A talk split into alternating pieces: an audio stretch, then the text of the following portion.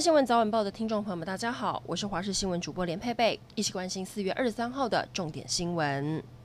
老天不下雨，水情持续吃紧，各个水库都出现了百年一见的干旱景象。很难得的是，台中古关离山在昨天下雨了，虽然时间不长，但当地的果农看到都非常开心。只是这样的雨量真的不够，水还没有流到附近的德基水库，就被干渴许久的土地给吸干了。因此，蓄水率仍然只有百分之三点八。现在传出最快在下周四会停止供水，但大甲溪发电厂否认。水利署也预估未来一周中部山区降雨几率高，推测对水情有帮助。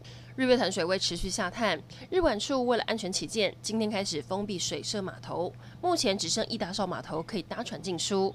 有不知情的游客照行程前往游湖，结果面临无船可搭的窘境。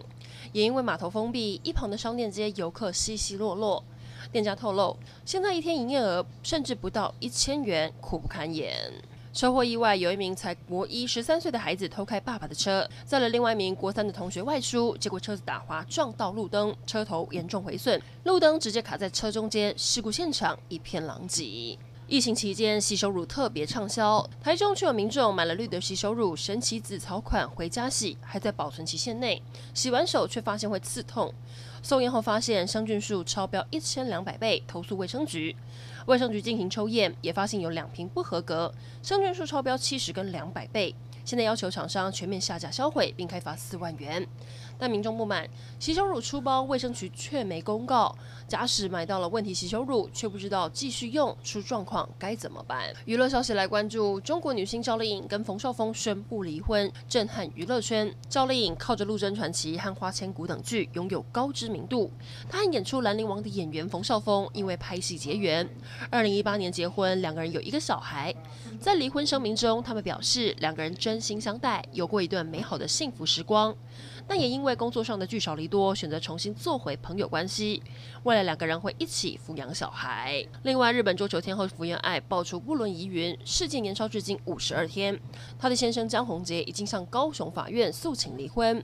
华视新闻向江宏杰的经纪人求证，江宏杰在今天由律师递出诉状。最后来关心天气，今天大环境吹东风，水气还是偏多，包含了整个东半部地区、到台北山区都会有局部短暂雨，北部其他地区也会有零星短暂雨，其他地方多云到晴。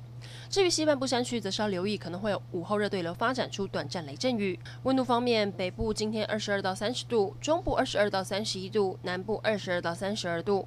东半部二十一到二十九度，中南部接近山区或河谷的地区，高温可能来到三十三、三十四度，整体感受温暖偏热。